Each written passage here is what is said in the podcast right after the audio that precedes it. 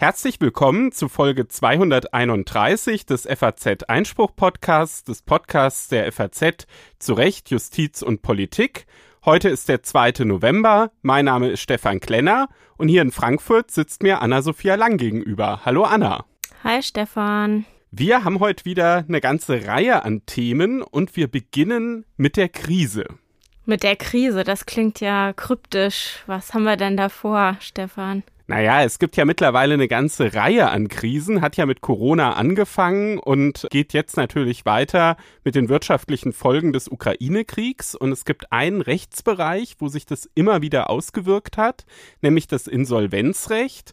Und ich werde mit der Vorsitzenden der Arbeitsgemeinschaft Insolvenzrecht und Sanierung im Deutschen Anwaltverein, Anne Deike Riewe, über diese ganzen Anpassungen des Insolvenzrechts sprechen und auch überlegen, ob das sinnvoll ist, ob das vielleicht auch anders gemacht werden könnte. Auf das Gespräch bin ich ziemlich gespannt. Ich auch. Und danach machen wir mit was ganz anderem weiter. Ja, was ganz, ganz anderem. Und zwar einem Urteil aus Karlsruhe vom vergangenen Mittwoch. Da ging es um die Informationsrechte des Bundestages. Genau, und zwar die Informationsrechte des Bundestages in Bezug auf die EU und auf die Rolle Deutschlands in der EU mit Blick auf die Außen- und Sicherheitspolitik und die Verteidigungspolitik. Da hat es nämlich Organklagen gegeben von den Grünen und den Linken im Bundestag, die die Rechte des Bundestages verletzt gesehen haben im Zusammenhang mit der sogenannten Flüchtlingskrise 2015 und einer Militäroperation der EU im Mittelmeer.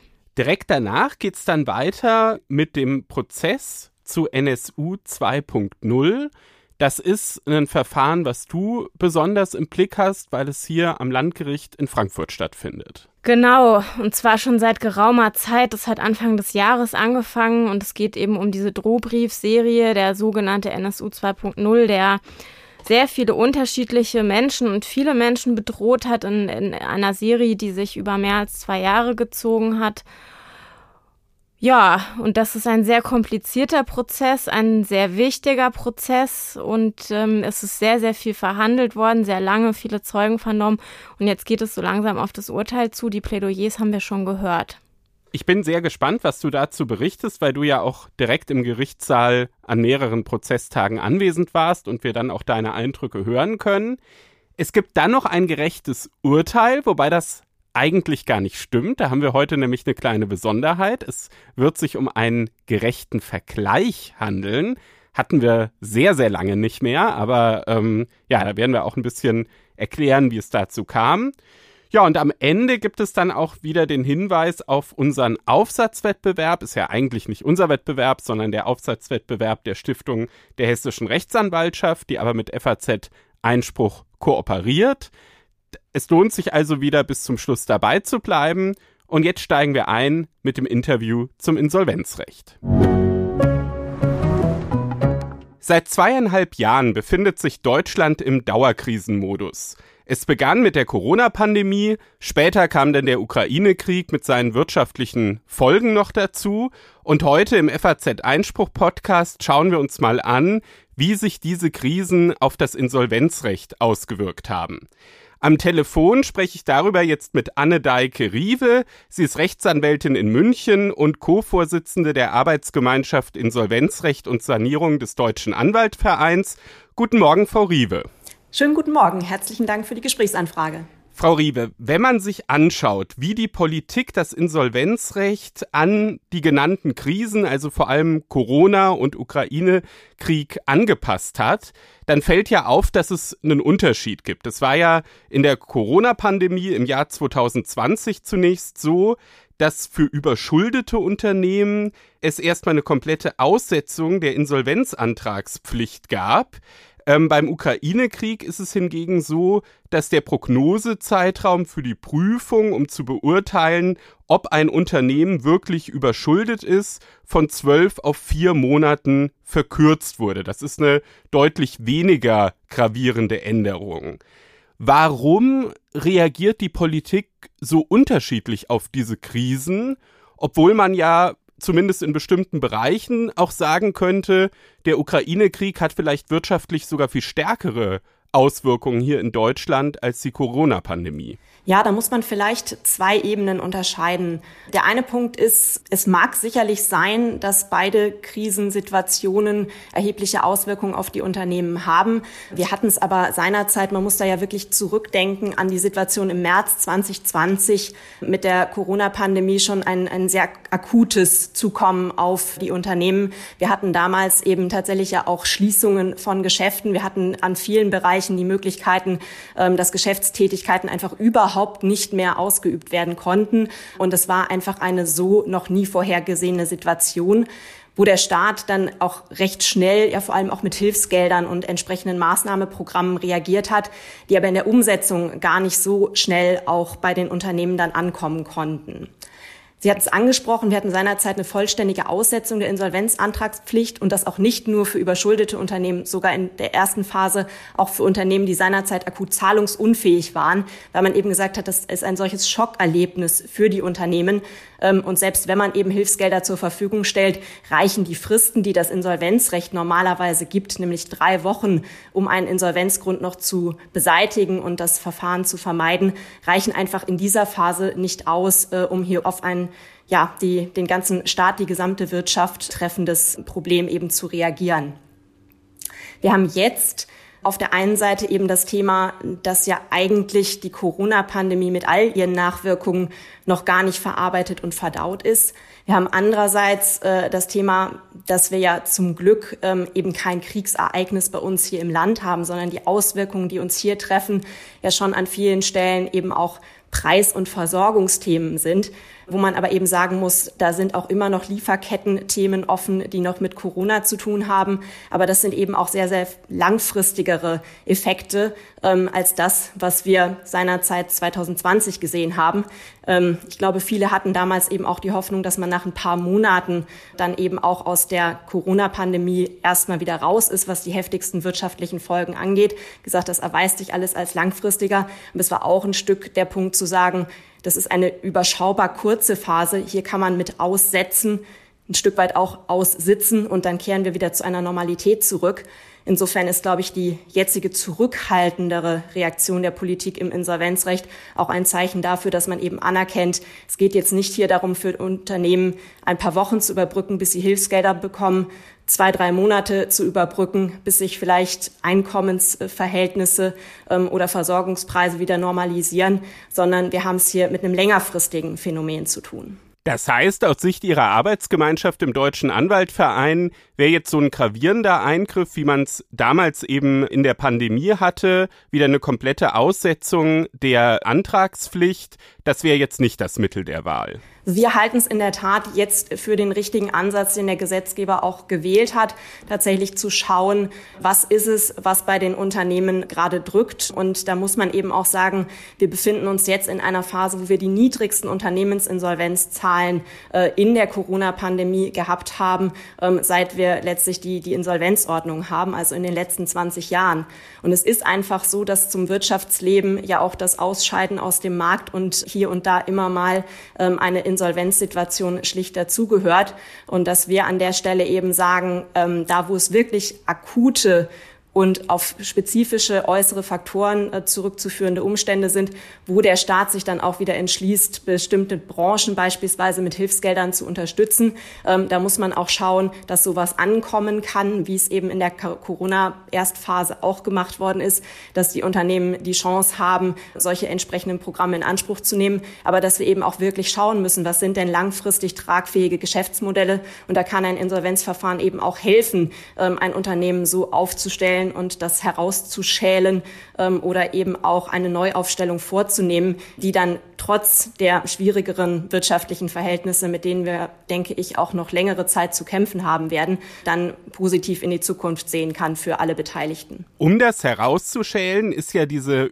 Überschuldungsprognose eigentlich ein ganz wichtiger Baustein, wo man sich eben bisher das immer über zwölf Monate angeguckt hat, wie sich das Unternehmen entwickelt wird. Und das wurde jetzt eben auf, auf vier Monate verkürzt. Das ist ja erstmal auch nachvollziehbar, weil eben Prognosen aufgrund der aktuellen wirtschaftlichen Lage und auch vor allem aufgrund der volatilen Lage auf dem Energiemarkt auch viel, viel schwieriger zu erstellen sind. Ich habe mich aber in der Vorbereitung zur Sendung so ein bisschen gefragt, ist diese Überschuldungsprognose eigentlich überhaupt noch irgendwas wert? Also es gibt ja durchaus auch Branchen, wo selbst über vier Monate mir das Ganze eigentlich fast wie so ein Rätselraten äh, vorkommt, weil jetzt ja niemand so richtig sagen kann, auch gerade bei den vielen Baustellen, wo die Politik jetzt auch wieder versucht zu helfen und zu entlasten, wie wird sich das in vier Monaten entwickeln?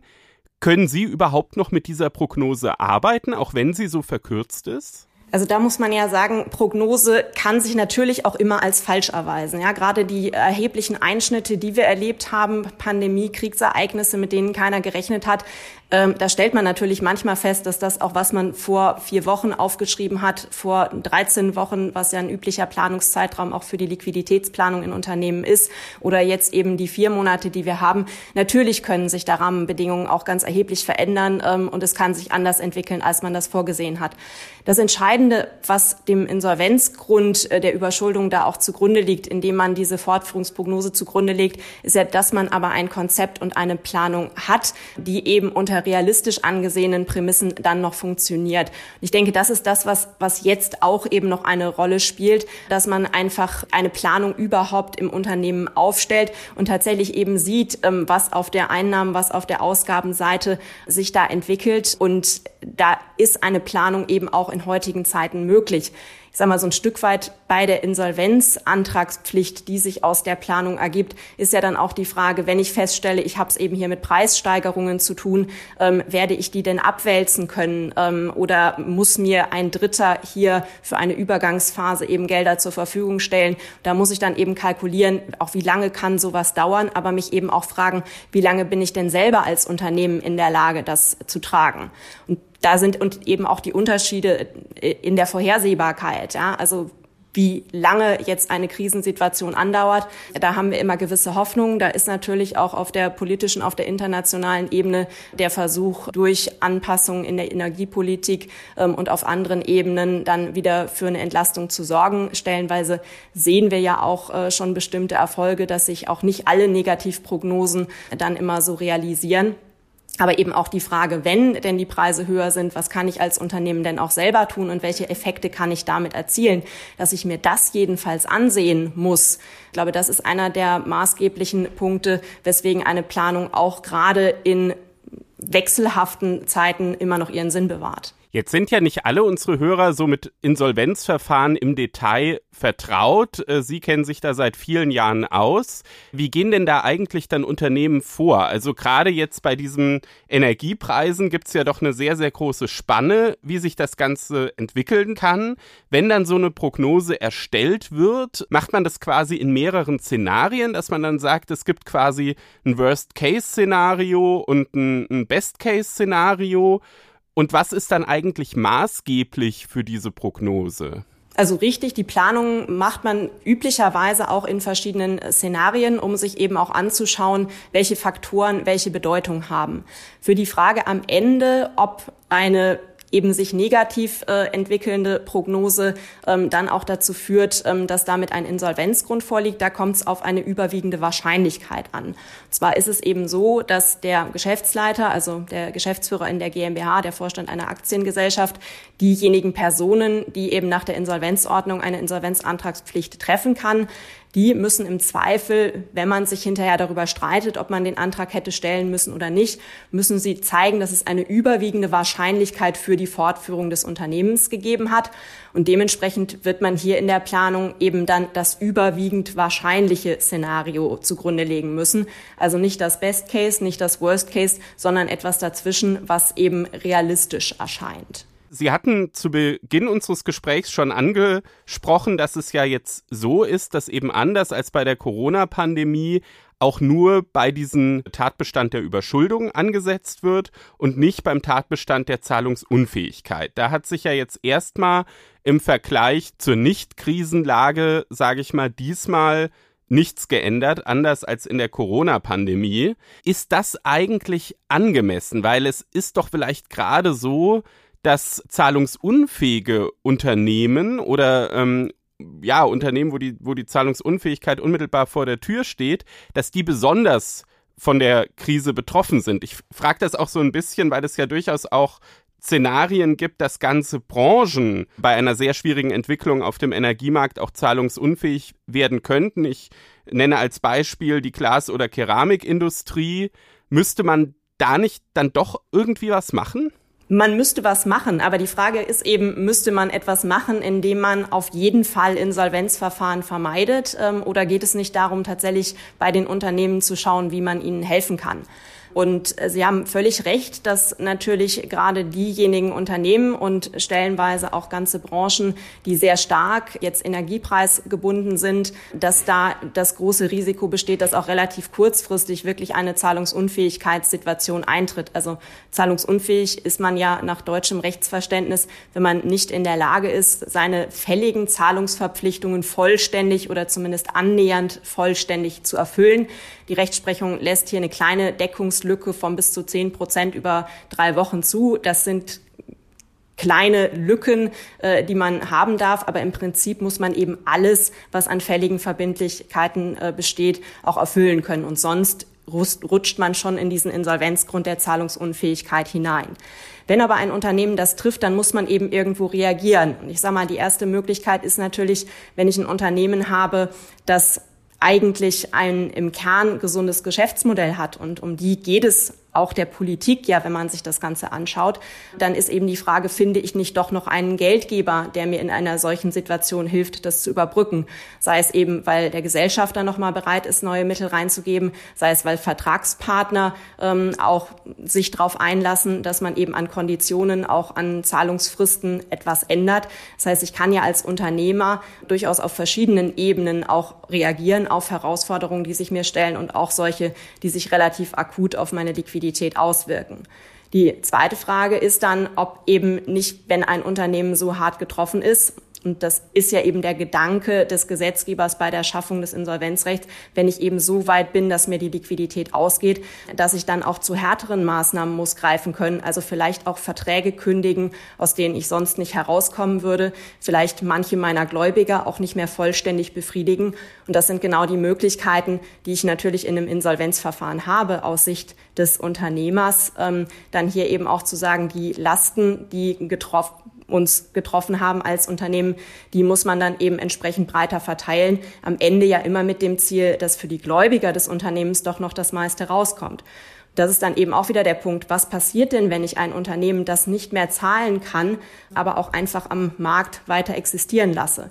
Ich finde den Begriff nicht besonders schön, ähm, aber wir haben die letzten Jahre schon oft von Zombie-Unternehmen gesprochen. Und da ist eben auch die Frage, wenn ein Unternehmen einfach weitermacht, weitere Verbindlichkeiten begründet gegenüber den Lieferanten, aber eigentlich nicht gesund wird und es eben nicht klar ist, wann zum Beispiel eben Energiepreise sich wieder normalisieren oder wie sich sonst die Dinge entwickeln, ist es dann nicht ehrlicher und am Ende für alle Beteiligten und insbesondere auch gesamtwirtschaftlich sinnvoller, wenn man hier eben so ehrlich ist, dann auch in ein Insolvenzverfahren hineinzugehen. Es gibt ja auch so ein bisschen das Bild, dass diese Zombie-Unternehmen dann immer noch weitere andere Unternehmen eben infizieren von ihrer Insolvenz quasi oder von ihrer verschleppten Insolvenz, weil eben ähm, dann zum Beispiel eben auch Lieferanten wieder Verpflichtungen eingehen, die dann am Ende ja nicht ausgeglichen äh, werden können finanziell. Es gibt durchaus auch die Kritik schon an den jetzigen Änderungen, also die sich ja nur auf die Verkürzung dieses Prognosezeitraums bei überschuldeten Unternehmen beziehen, dass auch das eigentlich schon zu weit geht und dass die Politik da Beruhigungspillen verteilt und es eigentlich gar keiner Änderung des Insolvenzrechts bedurft hätte, um mit dieser Krise umzugehen. Das ist sozusagen die Kritik von der anderen Seite. Können Sie das nachvollziehen? Also da ist tatsächlich eben die Frage, wem wird konkret jetzt dieses Maßnahmenpaket noch helfen? Ähm, ich glaube schon, dass es ein paar Unternehmen geben wird, für die tatsächlich diese Verkürzung der Prognose ein Schritt ist, einfach jetzt noch mehr Zeit zu haben, weil man natürlich diese Prognose dann auch fortlaufend neu erstellen muss. Ja, wenn ein Unternehmen jetzt über ein Jahr, was die alte Prognosedauer ist, nicht am Markt äh, erhaltensfähig ist, dann wird es in einem Jahr auch nicht mehr am Markt sein, weil irgendwann auch dann die verkürzte Prognose über vier Monate eben nicht mehr positiv zu beantworten ist. Aber diesen Unternehmen, denen gebe ich eben jetzt als Gesetzgeber hier nochmal die Möglichkeit, mit der jetzt verkürzten Prognose eben doch außergerichtliche Verhandlungen mit ihren Gläubigern, mit ihren Gesellschaftern und weiteren Beteiligten zu treffen oder tatsächlich uns insgesamt wirtschaftlich, äh, gesellschaftlich die Chance zu geben, in den vier Monaten und dann für die weitere Prognose auch Rahmenbedingungen zu ändern. Sie haben es ja auch vorhin angesprochen, ähm, soweit es ganze Branchen gibt, ähm, ist aus meiner Sicht schon stellenweise eben auch eine politische Entscheidung zu treffen, weil natürlich auch ein Insolvenzverfahren nicht alle Probleme beseitigen kann und etwa die Frage, was mit der chemischen Industrie in Deutschland wird, äh, die eben traditionell viel Energie verbrauchen, die aber eben auch äh, ansonsten Erdöl, Erdgas als, als Rohstoff und so weiter benötigen. Da mag es tatsächlich sein, dass das unter rein marktwirtschaftlichen Gesichtspunkten ähm, schwer erhaltensfähig ist und dass da auch ein Insolvenzverwalter, ein Insolvenzverfahren wenig bewirken kann, dass man da eben auch nur mit entsprechenden Hilfsprogrammen, die dann nochmal Geld auf Kosten des Steuerzahlers zur Verfügung stellen, ähm, weiterkommen. Aber da kann man bei bestimmten ich würde sagen, es sind Großunternehmen, dann vielleicht in den, in den nächsten Monaten auch nochmal sehen, wie man weiterkommt. Ansonsten ist die Frage mit der jetzigen Reform für mich auch eine Frage des Signals, das man nach außen sendet. Auch wir als Verband haben uns äh, kritisch dazu gezeigt, dass man in der Krise eben tatsächlich hauptsächlich dort ansetzt, wo es um das Vermeiden eines Verfahrens geht. Und wir fänden es eben wichtiger und finden es auch mit der jetzigen Reform wichtig, dass man daneben eben sagt, ähm, es ist gerade jetzt nicht ein persönliches Scheitern eines Unternehmers, ähm, wenn er eben auch in ein geordnetes Verfahren geht, wenn er die Möglichkeiten in Anspruch nimmt, sich neu aufzustellen, sondern es ist ein gesamtgesellschaftliches Projekt, dass wir einerseits wirklich durch diese akute Krisensituation kommen, aber dass wir auch die Transformation unserer Wirtschaft ähm, umsetzen können, die es braucht im Hinblick auf die Klimakrise, wo wir Themen Themen haben noch aus der Digitalisierung, wo wir uns überlegen müssen, auch nach den Erfahrungen aus der Pandemie, wie wir mit der globalisierten Wirtschaft insgesamt umgehen. Unsere Wirtschaft wird sich verändern und das bedeutet eben auch, dass nicht jedes Unternehmen so weitermachen kann.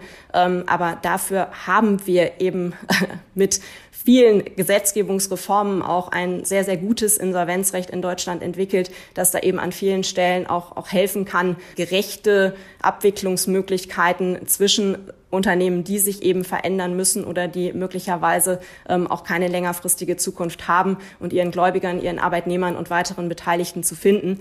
Deswegen würden wir uns wünschen, dass man gerade in solchen Situationen eben auch sagt, nutzt diese Möglichkeiten und unterstützt die Unternehmer eben auch dadurch, dass Restrukturierungs- und Insolvenzexperten ähm, hier hinzugezogen werden. Ähm, und lasst nicht die Unternehmer alleine im Kampf mit ihren Gläubigern, weil sie eben eigentlich doch Zahlungsschwierigkeiten haben, ähm, versucht nicht alles auszusitzen, weil wir wissen nicht, wie lange die Krise wirklich dauert. Und deswegen lieber anpacken, machen, verändern, nach vorne schauen, als einfach nur warten und hoffen, dass es irgendwann alles schon wieder von selber besser wird in diesem Insolvenzrecht, wo Sie ja jetzt zu Recht angesprochen haben, das hat sich auch schon weiterentwickelt, sind ja in den letzten Jahren auch immer neue Bausteine dazugekommen. Also dieses Jahr hat ja das Schutzschirmverfahren quasi seinen zehnten Geburtstag gefeiert. Es wurde ja jetzt am Montag auch nochmal in der äh, Presse sehr prominent erwähnt, weil sich ja Galeria Karstadt Kaufhof erneut entschieden hat, von diesem Schutzschirmverfahren auch Gebrauch zu machen. Und ja, da ist ja so der Kern, dass man eben in Eigenregie das Unternehmen wieder auf Vordermann bringen kann und sogar drei Monate komplett von dem Zugriff äh, der Gläubiger geschützt ist. Würden Sie sagen, jetzt auch gerade so, wenn man zehn Jahre Bilanz zieht, dass sich dieses Schutzschirmverfahren als zusätzlicher Baustein in der Insolvenzordnung bewährt hat? Also das Schutzschirmverfahren hat sicherlich seinen, seinen Wert. Es geht ja hier wirklich darum, ähm, zu zeigen, wenn man relativ frühzeitig dran geht, ähm, in ein Schutzschirmverfahren kommt man ja nur, wenn man noch nicht akut zahlungsunfähig ist, sondern wenn eben dann noch ein bisschen Zeit ist, weil eben auch noch entsprechende wirtschaftliche Mittel da sind, dass man dann frühzeitig eben von Möglichkeiten des Insolvenzrechts Gebrauch machen kann, insbesondere eben eine Planlösung treffen, die ja dann auch mit den Gläubigern diskutiert wird. Ähm, und insofern ist das Schutzschirmverfahren, das ja auch natürlich bewusst ähm, mit einem Hoffnung schaffenden Begriff verbunden worden ist, tatsächlich eben auch ein Instrument, ähm, wo die Beteiligten gemeinsam letztlich eine zukunftsfähige Lösung finden können, wo man auch im letzten Jahr nochmal mit gewissen Reformen ja nochmal nachgeschärft hat, weil es eben immer um die Frage geht, wer hat auch welche Informationen darüber, wie es dem Unternehmen wirklich geht, wo die Probleme strecken und äh, was es deswegen auch braucht, ähm, um dann eine Lösung zu finden. Sie haben es angesprochen, natürlich klappt das auch leider nicht immer, dass man wirklich sagt, man geht mit einem Unternehmen einmal durch ein Schutzschirmverfahren, also im Ergebnis ja ähm, in eine Insolvenzplanlösung und dann ist das Unternehmen für die Zukunft wirklich nachhaltig neu aufgestellt. Aber jedenfalls gelingt es hier, ähm, tatsächlich Unternehmer und Unternehmen eben dazu zu bewegen, sich ihre Verhältnisse realistisch anzusehen und dann auch tatsächlich für die Gläubiger transparent die entsprechende Lösung anzubieten. Und äh, da haben wir eben in den vergangenen Jahren auch gute Erfahrungen gemacht. Im vergangenen Jahr ist ja dann noch das Gesetz über den Stabilisierungs- und Restrukturierungsrahmen hinzugekommen, ähm, was ja auch auf eine Sanierung in Eigenregie zielt, aber wo man ja seine Schwierigkeiten als Unternehmen gar nicht öffentlich bekannt machen muss, unbedingt.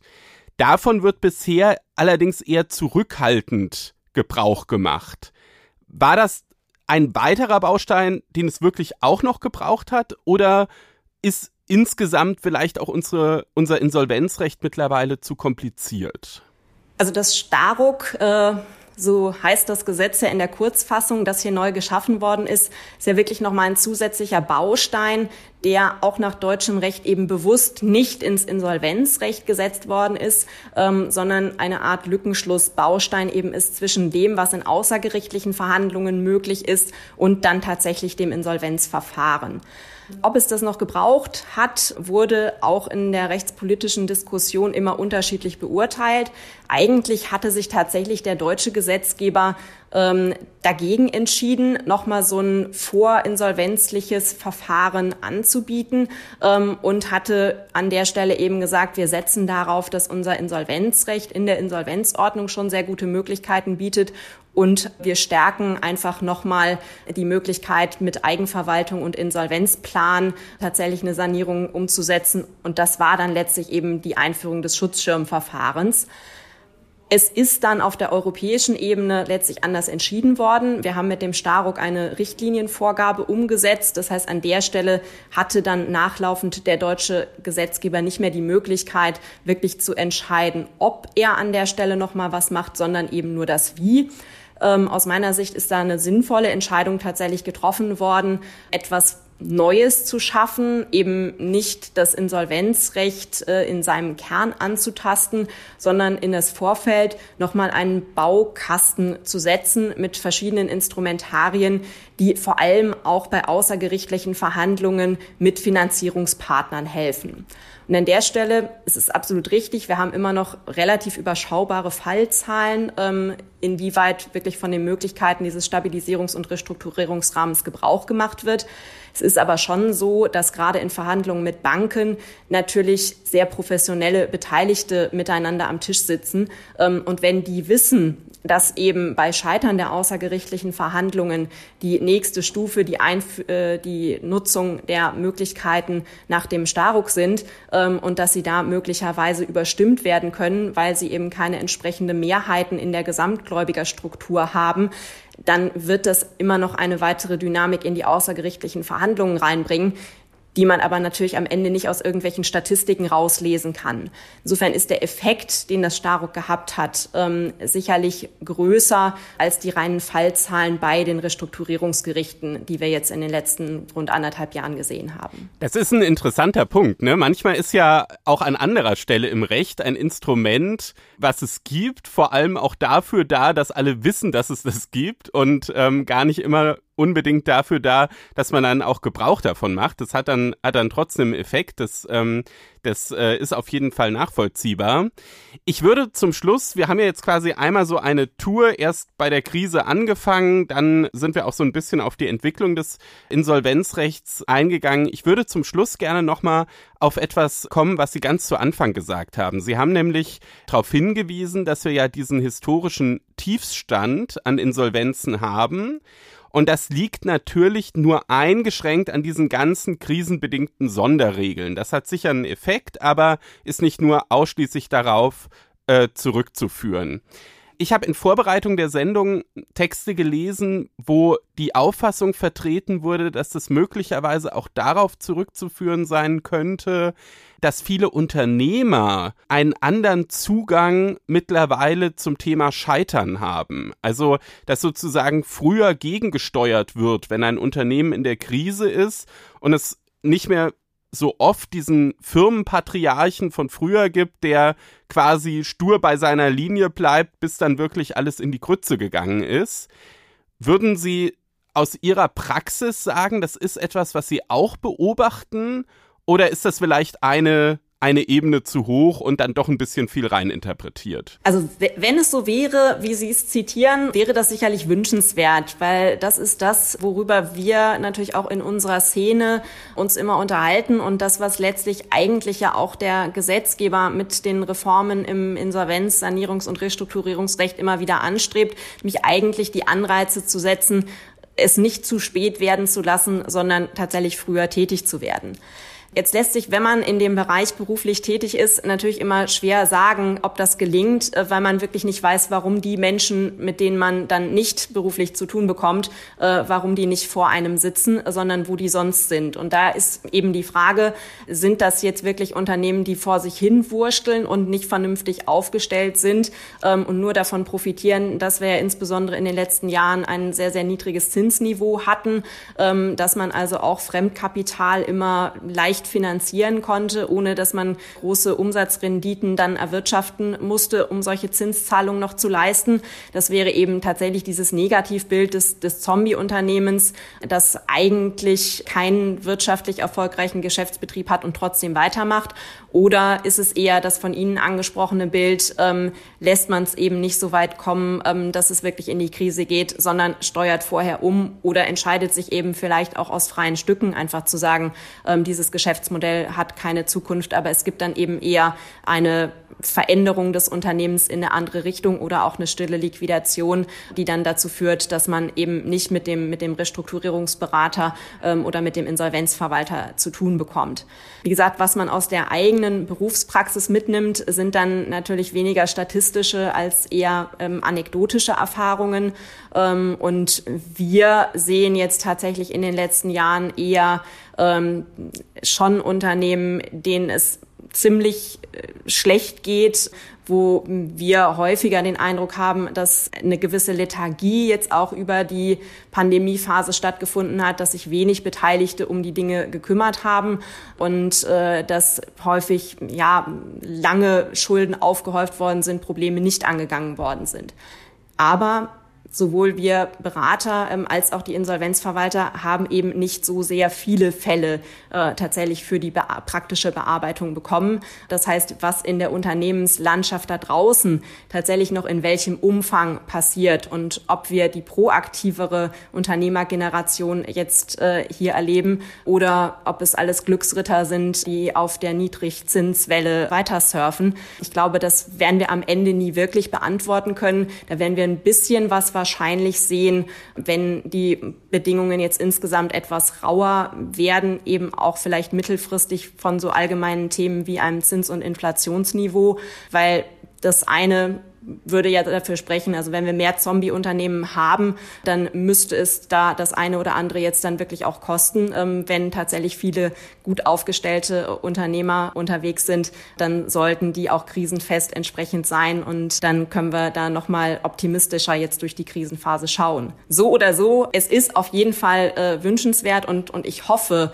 tatsächlich, dass es, dass es viele Unternehmen gibt, äh, die von Unternehmern geführt werden, die sich eben auch in dem Sinne verstehen, dass sie etwas unternehmen und äh, die Sachen eben anpacken und äh, selber lenken wollen. Ja, es ist ja nicht so, dass äh, wir Insolvenzrechtler sagen, wir, wir wissen immer alles besser und äh, man muss nur uns ans Ruder lassen. Aber es gibt eben die Phasen, da macht das Sinn. Aber hauptsächlich sind Unternehmen von Unternehmern zu führen und Unternehmerinnen natürlich. Wir werden das weiter im Blick haben und ich glaube, dass wir da tatsächlich innerhalb auch des weiteren Verlaufs der Krise vielleicht noch das eine oder andere auch lernen werden. Ich bedanke mich bei Anne Deike-Riewe, Rechtsanwältin in München, Co-Vorsitzende der Arbeitsgemeinschaft Insolvenzrecht und Sanierung des Deutschen Anwaltvereins. Vielen Dank für das Gespräch, das waren spannende Einblicke. Ganz herzlichen Dank, mich hat es auch sehr gefreut.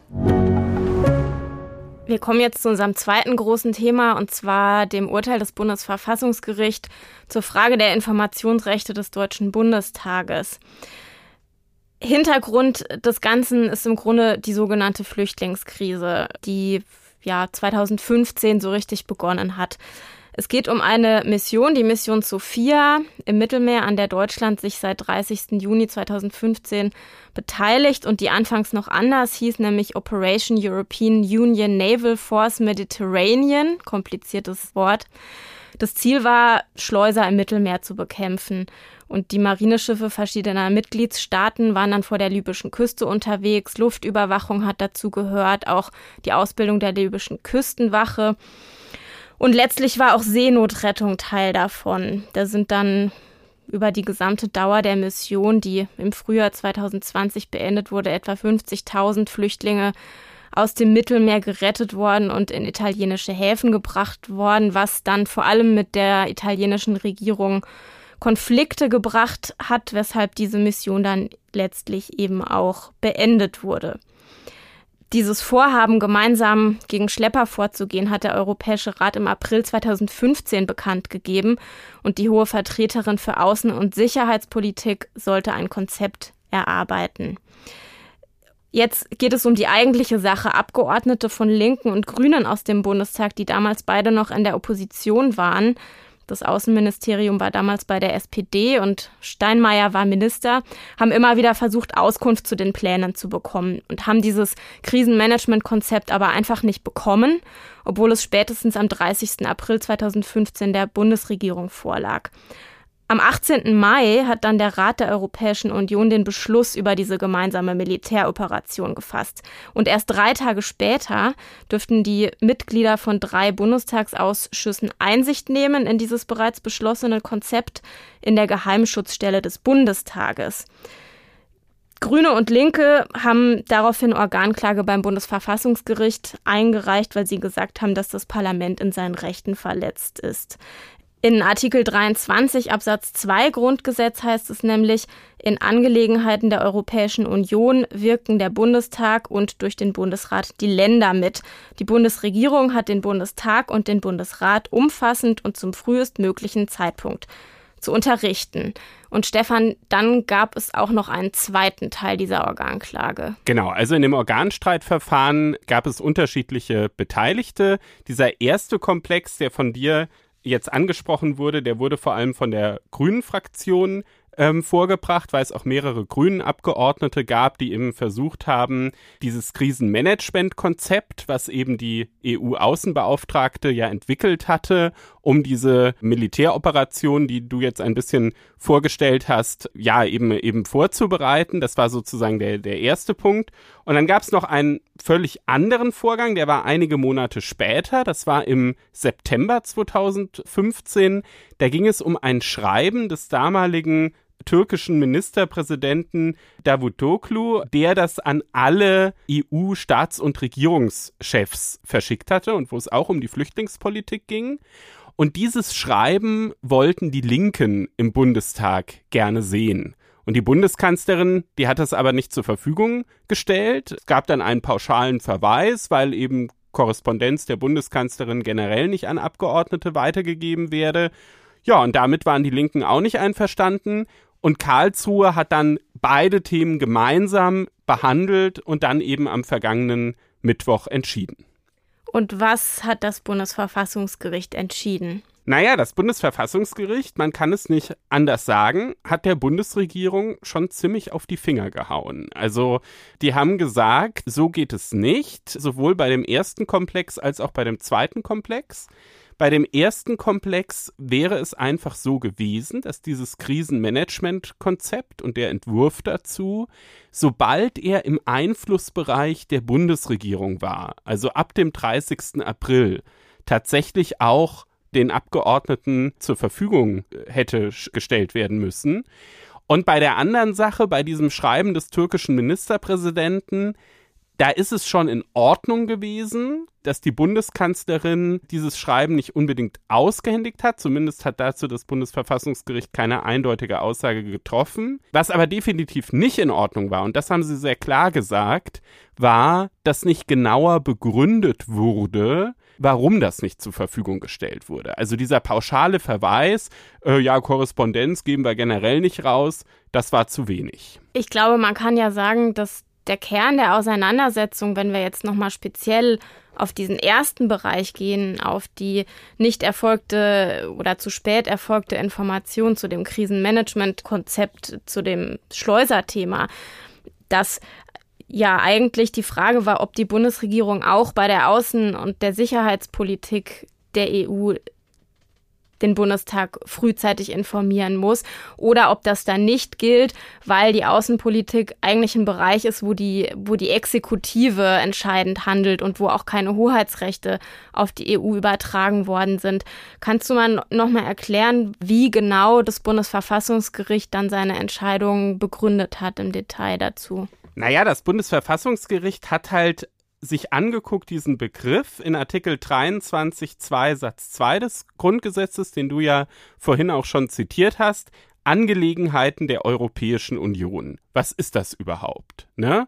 Wenn man das jetzt sehr eng auslegt, dann könnte man ja in der Tat sagen, das sind nur Dinge, wo der Bundestag ähm, Hoheitsrechte an die EU delegiert hat und damit wäre dann eben die gemeinsame Außen- und Sicherheitspolitik nicht betroffen, weil hier eigentlich die EU nicht federführend agiert, sondern nur die einzelnen Mitgliedstaaten, die da eben keine Kompetenzen abgegeben haben und lediglich zusammen kooperieren. Und dann hat sich das Bundesverfassungsgericht aber den Artikel eben genau angeguckt und hat gesagt, und da findet man auch gute Ausführungen dann in der Entscheidung auch dazu, ist eigentlich dieser Begriff Angelegenheit der Europäischen Union wirklich so eng auszulegen, dass man eben sagen kann, na ja, das war nicht gemeint. Oder spricht nicht eher der Wortlaut und auch die Geschichte dieses Artikels eher dafür, dass man das weit auslegt und dass man dem Bundestag wirklich viele Informationsrechte zugesteht. Und so ist es dann auch interpretiert worden von den Richtern, weit. So ist es von den Richtern interpretiert worden, sehr weit. Also die haben gesagt, das gehört auf jeden Fall dazu, erstmal diese äh, gemeinsame Außen- und Sicherheitspolitik.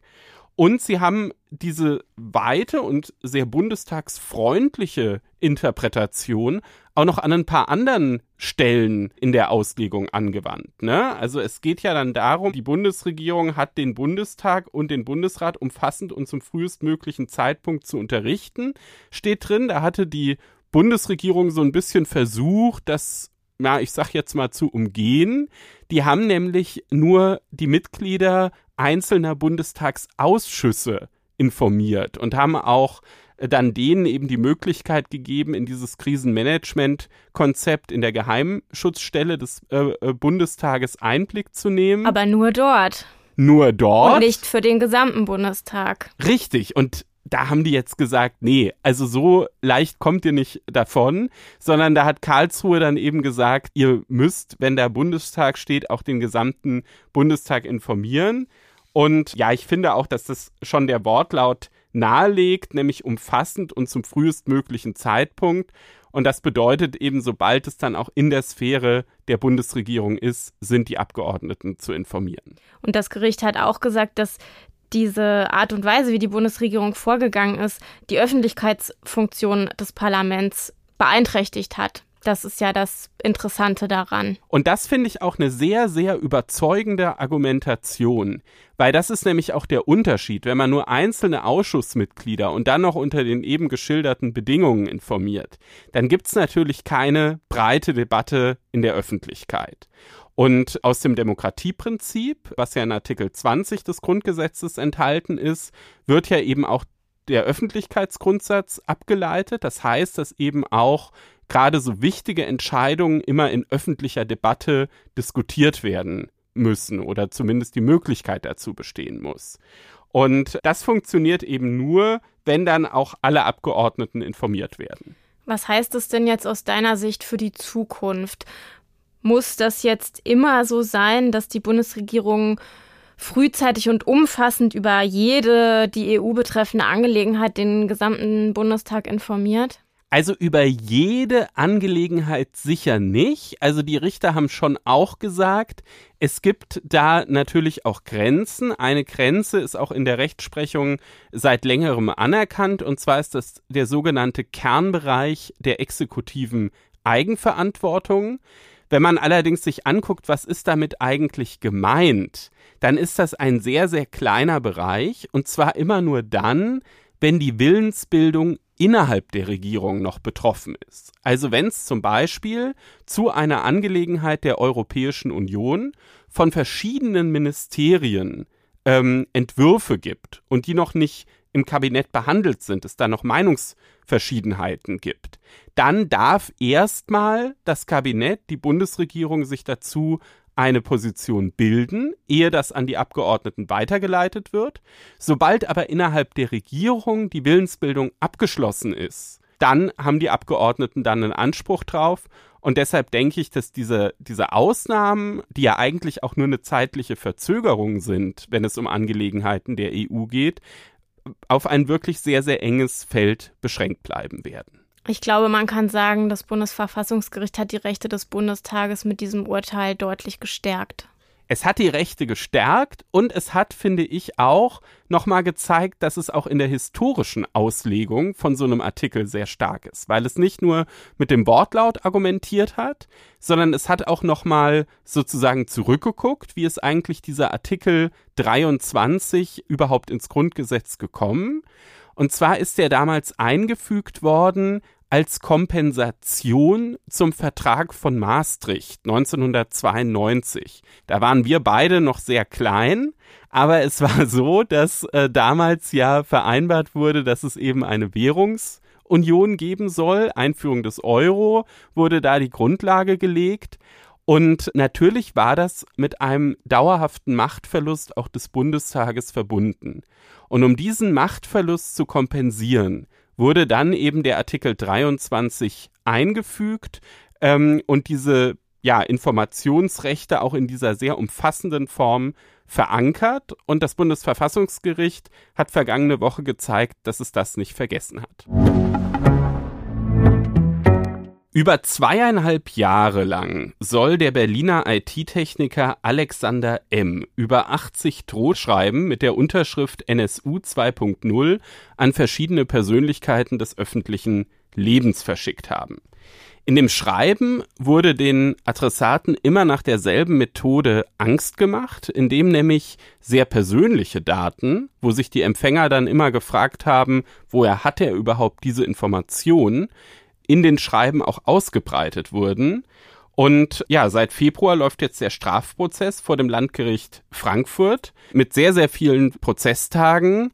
Anna, du warst an mehreren Tagen im Gerichtssaal. Vergangene Woche gab es die Plädoyers von Staatsanwaltschaft und Angeklagten. Ja, was hat die Staatsanwaltschaft in ihrem Plädoyer gefordert? Ja, lass mich vielleicht noch voraus schicken, dass das ein sehr komplizierter Prozess ist, in dem es um ganz, ganz viel geht. Das Gericht hat fast 50 Zeugen vernommen. Es gab 30 Verhandlungstage ungefähr, vier Sachverständige. Also das ist ein Riesenwust, der über den man jetzt nachdenkt, den man jetzt zusammenfassen muss und wo die Kammer dann sicherlich am Ende keine leichte Entscheidung haben wird, ein Urteil zu schreiben. Und das Plädoyer der Staatsanwaltschaft war auch entsprechend lang und sie hat am Ende davon siebeneinhalb Jahre Freiheitsstrafe gefordert, was mehr war, als viele Beobachter gedacht hatten. Möglicherweise ja auch aufgrund dieses Bezugs, ne, der hat ja ähm, Bezug genommen in seinem ganzen Handeln zum nationalsozialistischen Untergrund. Das ist ja die Terrorgruppe gewesen, die für zahlreiche Tötungen von Ausländern äh, verantwortlich war, wo ja sehr, sehr lange auch die äh, Ermittlungsbehörden im Dunkeln getappt sind. Und er selber hat ja jetzt unter diesem Slogan NSU 2.0, was ja auch ein ganz makaberer Bezug ist, seine Schreiben dann eben wohl verschickt. Zumindest geht davon die, die Anklage aus. Wie hat er sich denn selber zu den Vorwürfen geäußert? Tja, wie soll man das sagen? Alexander M. ist ein schwieriger Angeklagter. Der ist äußerst aufbrausend. Der ist auch teilweise beleidigend geworden im Gerichtssaal gegenüber den Ermittlungsbehörden, gegenüber der Staatsanwaltschaft hat sich auch von der Vorsitzenden Richterin, die wirklich ihr aller, allerbestes getan hat, um da Ruhe reinzubringen und um sich auf die Sache zu konzentrieren, nicht immer beruhigen lassen. Er hat es auch seinen Verteidigern sehr, sehr schwer gemacht. Er hat am ersten Tag erstmal der Presse den Mittelfinger gezeigt, hat sich dann später entschuldigt, hat aber auch ist auch immer wieder gegenüber Zeugen ausfällig geworden, zum Beispiel gegen Dennis Yücel, der auch Geschädigter ist in dem Verfahren, den er beschimpft hat als Mistmade und zu dem er gesagt hat, wenn ich könnte, würde ich ihnen noch ganz andere Sachen antun. Und dazu hat auch seine Einlassung gepasst. Alexander M. hat gesagt, dass er unschuldig ist oder manchmal hat er dann auch gesagt, man könne es ihm ja alles nicht nachweisen, also es schwankte so hin und her, aber auf jeden Fall hat er behauptet, dass er im Darknet Teil eines Chatforums gewesen wäre, aus dem heraus der NSU 2.0 agiert habe und seine Taten geplant habe. Er sei dahin eingeladen worden und habe das dann alles mitbekommen, wie sich das da hochgeschaukelt habe. Und in diesem Chatforum im Darknet seien auch Polizisten gewesen, hat er immer erzählt. Aber Namen hat er nicht nennen wollen, außer man garantiert ihm, dass er ins Zeugenschutzprogramm darf. Das ist ja so ein bisschen dann auch so eine Theorie. Ich war gar nicht der Einzeltäter, sondern es steckt so eine Gruppe dahinter. Ne? Das ist ja so damit, wo er da so ein bisschen spielt. Also er sagt ja erstmal, er war es überhaupt nicht. Mhm, ähm, stimmt. Ja. Aber das perfide an den Schreiben ist, und das hat die Staatsanwaltschaft in ihrem Plädoyer auch äh, gut dargelegt, dass in den ganzen Drohschreiben immer suggeriert wurde, dass eine Gruppe dahinter steckt. Und zusammen mit dem NS-Bezug, der da immer wieder hergestellt wurde, die Schreiben waren immer wieder mit Heil Hitler unterschrieben und mit SS-Obersturmbannführer. Also diese Kombination aus diesen verschiedenen Aspekten war aus Sicht der Staatsanwaltschaft dazu da, die Geschädigten noch extremer einzuschüchtern, indem man äh, gesagt hat, wir sind hier mehrere, die da dahinter stecken. Und die Schreiben wurden zum Beispiel auch teilweise an Geburtstagen verschickt oder an Jahrestagen der Hanau-Morde oder des Christchurch-Attentats. Und das hat natürlich nochmal eine ganz spezielle Bedrohungssituation dann für die Geschädigten reingebracht. Wie sind die Ermittler überhaupt auf ihn gekommen? Ich meine, der konnte ja über 80 schreiben, über zweieinhalb Jahre raushauen, muss man ja leider so sagen. Wie sind Sie ihm dann doch auf die Schliche gekommen? Ja, das haben mehrere Zeugen in sehr, sehr ausführlichen Vernehmungen vor Gericht geschildert. Im Grunde kann man sagen, mit einer Sprachanalyse. Die haben sich die Drohschreiben, die wir uns auch alle immer wieder leider Gottes anhören mussten, in dem Prozess angeschaut und haben geguckt, welche Sprache wird da verwendet, welche Satzkonstruktionen, wie werden Verben konjugiert und so weiter. Und dann haben sie gesucht, ob, ob sie dazu was finden und sind dann auf Profile gestoßen auf der Plattform PI News und sind schl schließlich auch auf Profile auf einer Schachplattform gekommen und haben das dann miteinander verglichen und haben darüber immer wieder Hinweise bekommen bekommen, indem sie das analysiert haben. Hinweise auf Berlin, Hinweise darauf, dass der Schreiber möglicherweise in der DDR aufgewachsen ist und ähm, dann gab es teilweise den Namen des Angeklagten, der irgendwo registriert war in einem Profil oder IP-Adressen. Und so haben die ganz langsam das Bild zusammengesetzt und haben bei jeder Information immer wieder geguckt, welche Ermittlungsansätze gibt es noch, wie kann man weitermachen. Und dann ist dieses Mosaik langsam zusammengesetzt worden. Ja, das ist wirklich spannend. Also da merkt man ja auch manchmal, wie so ein so Ermittlungsarbeit dann wirklich auch ein Puzzle ist. Jetzt muss man natürlich auch sagen, dass in dieser ganzen Sache NSU 2.0 auch immer wieder die Rolle der Polizei kritisch diskutiert wird. Was gibt es da für Punkte, die da zur Debatte stehen? Ja, das ist ein ganz schwieriges Thema, die ganze Zeit schon gewesen und auch in diesem Prozess und es wird auch darüber hinaus so bleiben, weil einfach nicht alle Fragen beantwortet worden sind, was auch nicht die Aufgabe eines Strafprozesses ist. Aber ich fange mal mit dem größten Problem an. Man hat festgestellt, dass auf mehreren Polizeirevieren, unter anderem in Frankfurt, in Wiesbaden und in Berlin, Daten abgefragt worden sind, die dann später in den Drohschreiben aufgetaucht sind. Zum Beispiel von der linken Politikerin Janine Wissler, von der Frankfurter Rechtsanwältin Seda Bashar Yildiz, von der ist sogar die gesperrte Adresse in den Drohschreiben erschienen. Und es waren auch immer wieder Daten drin von Familienangehörigen, von Kindern, Namen, Geburtsdaten von Eltern. Und die prägnanteste Datenabfrage, die es gegeben hat, ist im ersten Polizeirevier in Frankfurt gemacht worden. Und zwar nur kurze Zeit bevor das erste Drohfax im August 2018 rausging. Und diese Datenabfrage ist in sämtlichen verfügbaren Polizeisystemen gemacht worden, über sechs Minuten hinweg. Da ist nach allem geguckt worden, was Seda Bascha Yildiz betrifft, also wo sie gemeldet ist, ob sie mal Beschuldigte, Geschädigte oder Be Betroffene einer Straftat war, ob sie bei einem Verkehrsdelikt Fahrerin oder Fahrzeughalterin war und auch der Name der damals zwei Jahre alten Tochter ist in die Systeme eingegeben worden. Und das ist einer der hauptsächlichen Konfliktpunkte, die es in diesem Verfahren gegeben hat, dass die Nebenklage, also die Rechtsanwältin von Bashar Yildiz, gesagt hat, das kann nicht sein, das muss jemand gewesen sein von der Dienststelle der Polizei, der diese Abfrage gemacht hat.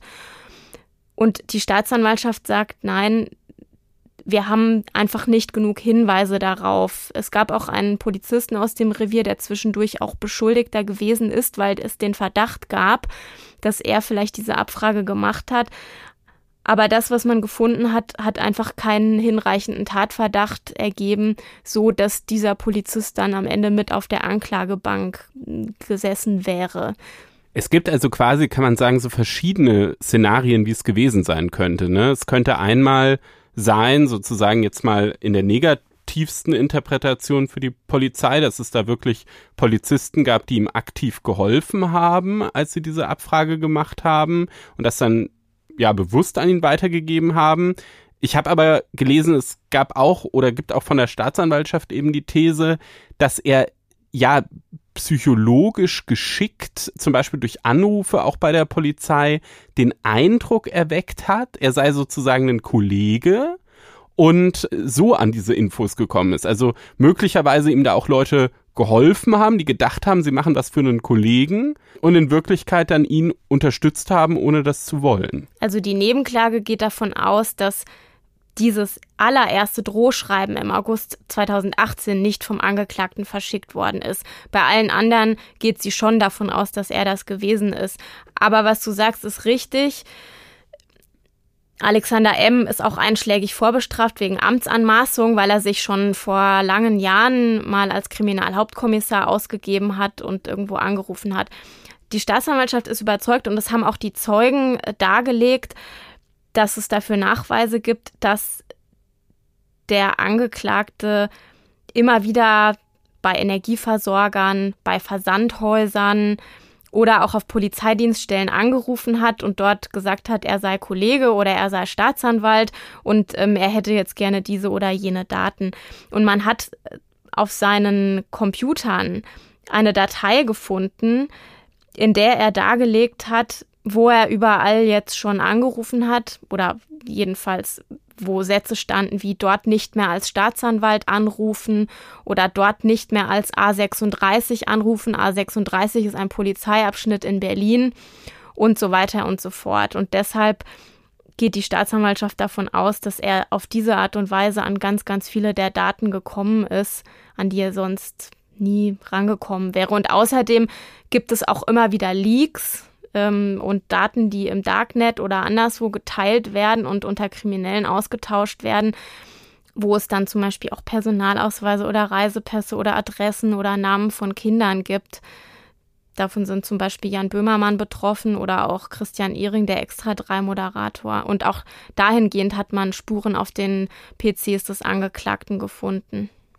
Man muss ja jetzt, wenn man sich so die Persönlichkeit des Angeklagten anschaut, auch auf Basis dessen, was du jetzt geschildert hast, sagen, dass man ihm ja wohl nicht eine gewisse Intelligenz absprechen kann, auch wenn er diese Intelligenz wohl sehr, sehr perfide eingesetzt zu haben scheint. Und auf der anderen Seite scheint er aber irgendwie ein, ein Riesenproblem einfach mit bestimmten Menschengruppen zu haben, weshalb er dann auch so perfide offenbar vorgegangen ist. Was, was sind das für Gruppen, die sozusagen von seinen mutmaßlichen Taten da besonders, besonders betroffen waren? Ja, es ist sehr auffällig. Er hat sich viele Frauen ausgesucht. Er hat sich viele Frauen und ja, mit Migrationshintergrund oder überhaupt Personen mit Migrationshintergrund ausgesucht. Martina Renner, die Bundestagsabgeordnete, Janine Wissler, Seda Bascha Yildiz, den Rechtsanwalt Mehmet Daimagüler zum Beispiel, Dennis Yücel.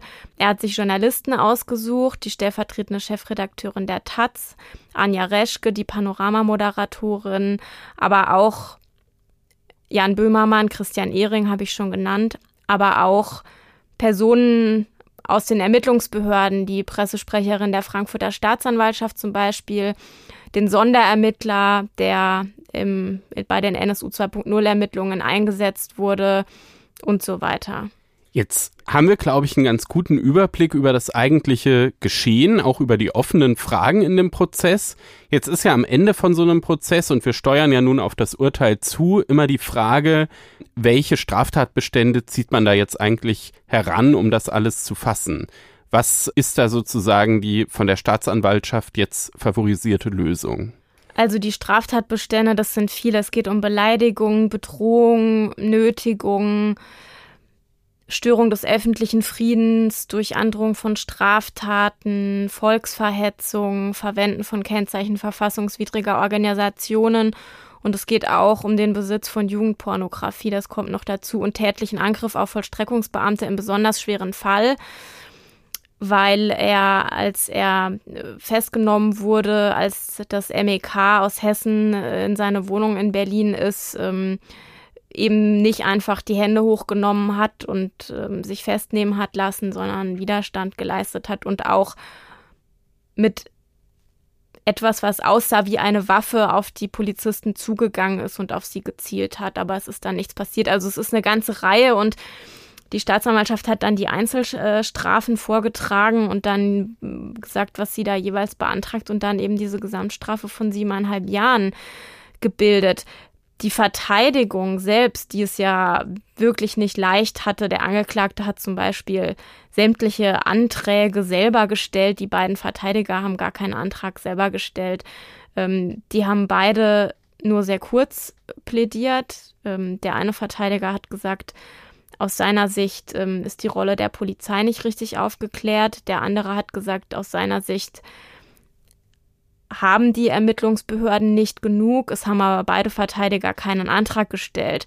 Der Angeklagte selbst hat dann länger plädiert und hat dann natürlich beantragt einen Freispruch. Dann werden wir sicherlich im Auge behalten, wie das Ganze jetzt ausgeht. Du wirst ja wahrscheinlich dann auch, wenn die Entscheidung verkündet wird, auch wieder im Landgericht vor Ort sein.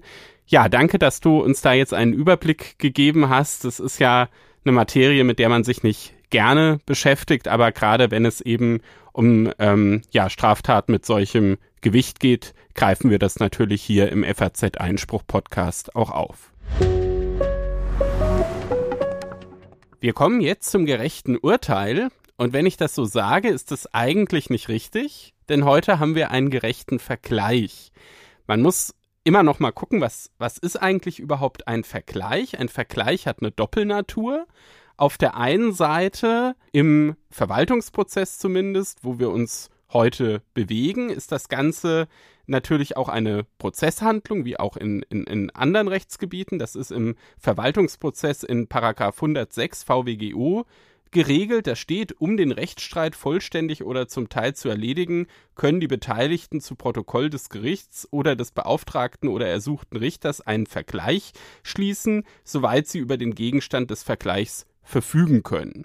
Das ist also die eine Seite, diese prozessrechtliche Seite, und die andere Seite ist die materiell rechtliche Seite. Das heißt, das Ganze ist ein Vertrag zwischen den Beteiligten. Also in dem Fall, wir bewegen uns wie gesagt im Verwaltungsprozess, ein öffentlich-rechtlicher Vertrag.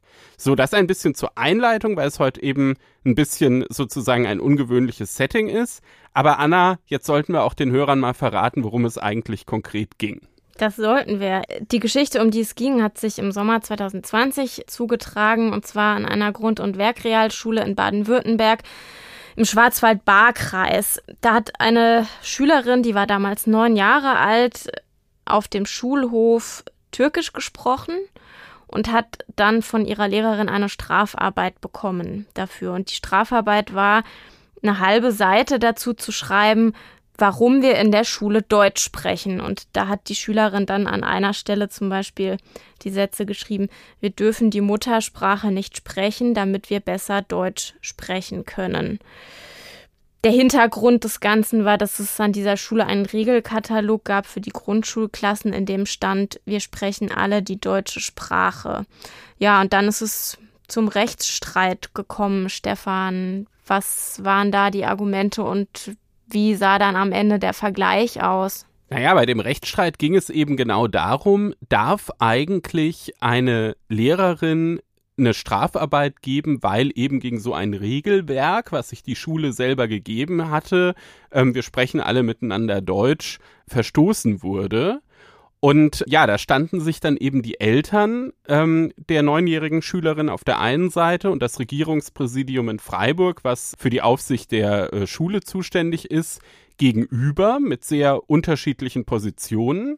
Die Eltern haben gesagt, zumindest das, was da auf dem Schulhof geschieht, ja, das betrifft erstmal nicht die engere Sphäre des Bildungsbereichs, sondern das äh, gehört auch äh, in den Bereich, wo die Schülerin selber ihre Persönlichkeitsrechte ausüben kann. Und zu den Persönlichkeitsrechten gehört es eben auch, dass man selber entscheidet, in welcher Sprache unterhält man sich ähm, mit Mitschülern. Und ja, deshalb war das absolut zulässiges Verhalten, haben die Eltern gesagt, und nicht äh, einer Strafarbeit würdig. Und das Regierungspräsidium hat anders argumentiert, hat nämlich gesagt, die Strafarbeit war als pädagogische Erziehungsmaßnahme gedacht auf Grundlage des Schulgesetzes. Vollkommen richtig. Man muss dazu sagen, dass ähm, das Schulgesetz äh, in Baden-Württemberg da ja, so ein bisschen erstmal uneindeutig scheint, wenn man es sich anguckt. Es gibt den Paragraphen 90 des Schulgesetz Baden-Württemberg und da ist erstmal vor allem von Erziehungs- und Ordnungsmaßnahmen die Rede. Das sind sehr förmliche Maßnahmen, die bis hin zum Ausschluss von der Schule gehen, wo es auch an bestimmtes Verfahren geht.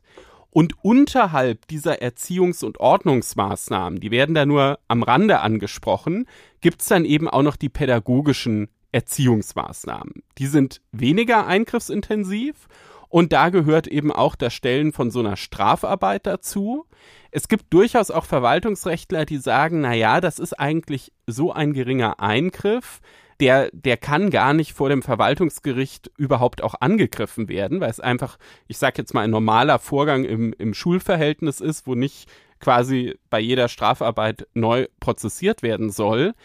Das kann man aber nur sehr allgemein so sagen. Und wenn es dann eben um die Grundrechtsverwirklichung der Schüler geht, kann selbst so eine relativ geringe Maßnahme wie diese pädagogische Erziehungsmaßnahme, Strafarbeit, durchaus etwas, was auch häufiger im Schulalltag vorkommt und wo Lehrer eigentlich auch frei drüber entscheiden dürfen, dann eben doch auch Gegenstand eines äh, Prozesses vom Verwaltungsgericht sein, weil es eben hier darum ging, darf die Schülerin auf dem Schulhof ihre Grundrechte aus üben und die Sprache sprechen, die sie möchte, oder darf sie das nicht?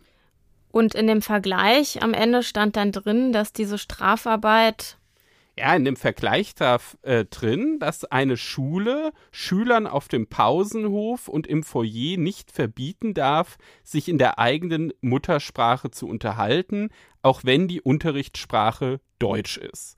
Und da muss man schon sagen, wenn man diesen Vergleich liest, da haben sich die Eltern eigentlich ziemlich stark durchgesetzt. Natürlich hat jetzt das baden-württembergische Kultusministerium erklärt, na ja, das sei ja gar keine Niederlage, weil man dürfe ja trotzdem sich immer noch als Schule auch ein Regelwerk geben, ähm, dass eben die Schulsprache Deutsch ist. Das ist auch richtig, das da dürfen die Schulen weiterhin. Allerdings muss man sagen, dass natürlich die Sanktionsmöglichkeiten der Lehrer durch diesen Vergleich jetzt zumindest wenn sich auch andere daran orientieren, dann doch sehr eingeschränkt sind, weil dann eben, ja, zumindest wenn es auf dem Schulhof gesprochen wird, dann eben nicht die Lehrer sagen können, wir geben dir dafür jetzt eine Strafarbeit oder sanktionieren das irgendwie auf andere Weise. Und das halte ich ehrlich gesagt auch für richtig. Also ich ähm, finde den Vergleich ja sehr vernünftig hätte es vielleicht sogar auch begrüßt, wenn das Gericht tatsächlich auch ähm, entschieden hätte, weil ich schon finde, dass an dem Punkt, ähm, auch wenn es sicherlich sinnvoll ist, dass sich grundsätzlich eine Schule auch auf eine ähm, Sprache verständigt, ja, das Ganze dann doch ein bisschen weit gegangen ist, weil der Schulhof ist eben auch was anderes als die Unterrichtssituation. Und auf dem Schulhof spielt auch immer das persönliche Leben der Schüler eine Rolle die dürfen sich da auch über persönliche Dinge unterhalten, die gar nichts mit Schule zu tun haben. Und das dürfen sie auch in ihrer Muttersprache. Also die Persönlichkeitsrechte des Kindes überwiegen, steht in dem Vergleich. Und die Eltern verzichten aber auch auf Schadensersatzansprüche. Das darf man auch nicht vergessen. Genau, also das ist sozusagen etwas, was sie vielleicht sonst noch geltend hätten machen können und wo man auch sagen muss, okay, da sind sie dann möglicherweise auch dem Land entgegengekommen. Trotzdem würde ich sagen, das Ganze ist jetzt kein 50-50-Kompromiss gewesen, sondern es war schon so, dass sich die, die Eltern da äh, durchgesetzt haben. Ich glaube, dass es ein sehr interessanter und auch relevanter Vergleich ist, der durchaus auch in, in Klausuren herangezogen werden kann weil natürlich ein solches Regelwerk und ein solcher Fall nochmal ein schöner Aufhänger ist, auch deutlich zu machen, wie sich das Rechtsverhältnis von Schülern in der Schule über die Jahre verändert hat. Wir hatten ja bis 1972, ehe das Bundesverfassungsgericht das Ganze das kassiert hat, die sogenannte Rechtsfigur des besonderen Gewaltverhältnisses. Da war es so, dass die Schüler einfach Unterworfene waren in der Schule und ähm, immer das machen mussten, was äh, die Lehrer sagen. Und das hat sich dann eben geändert. Es gab ja dann in den 70er Jahren die sogenannte Verrechtlichung des Schulwesens. Da wurden ganz viele Schulgesetze beschlossen, ähm, auch die heute noch gelten, weil eben gesagt wurde, na ja, ein Grundrechts, also Schüler sind erstmal auch einfach Grundrechtsträger. Und wenn die Schule aufgrund des Schulzwecks da eingreifen will, dann muss das sich auch ähm, auf einer gesetzlichen Grundlage bewegen und darf auch immer nur so weit gehen, wie der Schulzweck auch reicht. Also wieder konkret auf den Fall runtergebrochen. Natürlich ist es wichtig, dass im Unterricht alle dieselbe Sprache sprechen. Da hätte man sicherlich nicht sagen können, ich möchte jetzt aber meinen Matheunterricht auf Türkisch machen. Aber außerhalb dessen, was vom Schulzweck gedeckt ist, können dann eben auch die Persönlichkeitsrechte äh, des Kindes durchschlagen. Wir sind nun am Ende unserer Sendung angelangt. Ich nutze das noch für einen Hinweis und zwar weise ich auf den Aufsatzwettbewerb der Stiftung der Hessischen Rechtsanwaltschaft hin. Da gibt es äh, bis zu 10.000 Euro Preisgeld Und der Wettbewerb hat ein Thema, ein Thema, was es durchaus in sich hat, nämlich Englisch, Genderdeutsch oder Maschinencode. Brauchen wir eine neue Rechtssprache? Da stecken ja gleich mehrere Kontroversen drin. Und wer zu diesen Kontroversen was Kluges beitragen will, der kann einen Aufsatz schreiben, den bis zum 31. Dezember an die Stiftung der Hessischen Rechtsanwaltschaft schicken, wo wir alle notwendigen Informationen auch im Artikel zu diesem Podcast verlinken. Und eine Auswahl der Gewinnerbeiträge wird dann im kommenden Jahr auch auf FAZ Einspruch in einer Kurzfassung veröffentlicht. Und ansonsten, liebe Hörerinnen und Hörer, freuen wir uns natürlich immer über Feedback zu unserer Sendung und zum Podcast. Und wer gerne etwas dazu uns schreiben möchte, kann sich über einspruchpodcast.faz.de bei uns melden. Und wir weisen auch nochmal darauf hin, wenn es eine Frage gibt zu einem Rechtsthema, freuen wir uns, wenn Sie uns Sprachnachrichten schicken, indem Sie die Frage einfach kurz erklären und wir versuchen, die dann in einer der nächsten Sendungen zu beantworten. Und worauf wir Sie auch noch mal gerne hinweisen, zum Schluss ist unser kostenloses Probeabo, wo es viele interessante Exklusivbeiträge zu allen möglichen Themen gibt, auch zu Themen, die wir heute in der Sendung gehabt haben. Und das findet sich unter faznet slash Einspruch testen. Ja, und ansonsten bleibt uns eigentlich nur noch eine schöne Woche zu wünschen und uns zu bedanken fürs Zuhören, Stefan. Das wünsche ich auch. Auch von mir eine schöne Woche und bleiben Sie Einspruch treu.